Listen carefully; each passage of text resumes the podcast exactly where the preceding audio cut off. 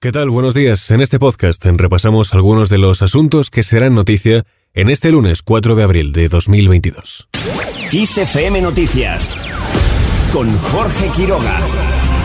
Ucrania y Rusia piden reuniones opuestas sobre lo ocurrido en Bucha. Solicitan que el Consejo de Seguridad de la ONU aborde la matanza de civiles descubierta tras la retirada de las tropas rusas en la ciudad ucraniana, planteando dos reuniones desde ángulos opuestos para este lunes y martes.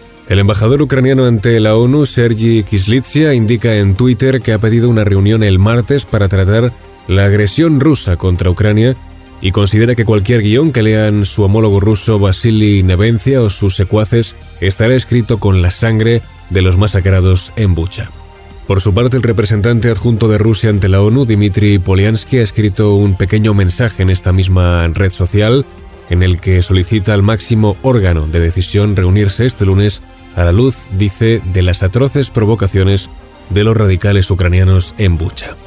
Recordemos, las autoridades de Ucrania han denunciado las ejecuciones sumarias contra civiles que se habrían cometido en la ciudad de Bucha, situada al norte de Kiev, donde habrían aparecido cerca de 300 cadáveres atados de pies y manos que han sido enterrados en fosas comunes tras ser liberada la zona del asedio ruso en el que ha permanecido bajo cruentos ataques durante un mes. El presidente de Ucrania, Volodymyr Zelensky, ha participado este domingo en la gala de los Grammy con un mensaje difundido a través de vídeo en el que pide ayuda internacional por la invasión rusa. Ayudadnos de la manera en la que podáis, de cualquier forma, pero no en silencio. Después la paz vendrá. Para todas las ciudades que están destruyendo, son leyendas ahora mismo, pero tengo el sueño de verlas vivir y libres, libres como vosotros en el escenario de los Grammy. Vamos ahora con otros sonidos desde Ucrania.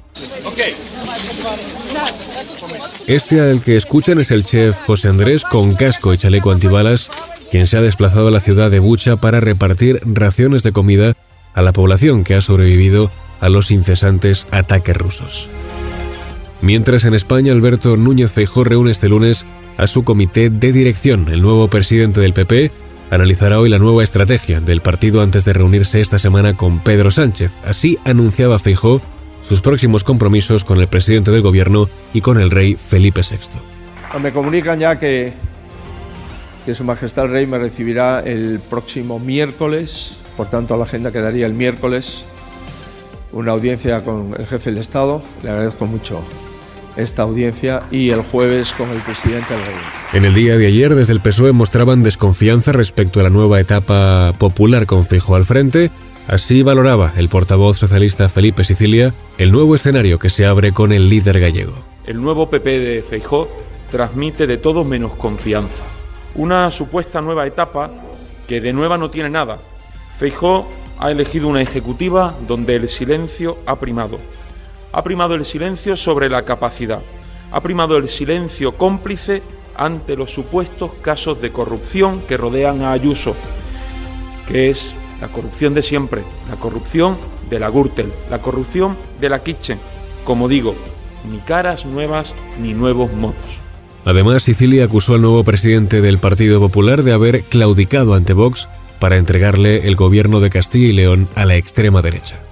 Por otro lado, los Ministerios de Trabajo y de Inclusión y Seguridad Social publican este lunes los datos de paro y afiliación del mes de marzo. En febrero se sumaron 67.111 afiliados a la Seguridad Social y la contratación indefinida marcó un récord tras un repunte en tasa anual del 139,2%. Seguimos ahora con otras cuestiones. El precio de la luz vuelve a subir. Este lunes repunta un 10% hasta alcanzar los 251,87 euros el megavatio hora. Tras este ascenso, el tercero consecutivo, el precio de la luz multiplica por 9 el importe que marcó hace justo un año fueron 27,74 euros y se sitúa más de un 23% por encima respecto a las cifras del pasado 24 de febrero cuando comenzó la guerra en Ucrania. Y terminamos este repaso informativo en Las Vegas para hablar de los premios Grammy.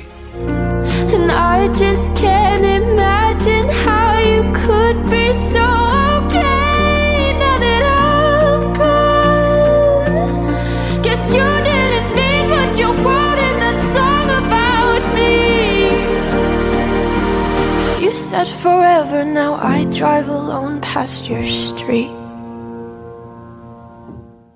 La estadounidense Olivia Rodrigo ha recibido el galardón a Mejor Nueva Artista en la 64 edición de los premios Grammy. El ascenso a la fama de Rodrigo ha seguido un ritmo vertiginoso que le ha colocado al nivel de fenómenos como Billie Eilish o Rosalía desde que publicó su primera canción a principios de 2021, este Driver's License que escuchamos.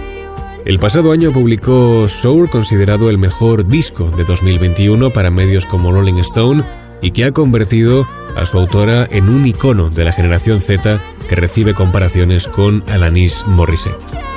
Y así con Olivia Rodrigo lo dejamos, ya saben, la información vuelve puntual y en directo en los boletines de XFM.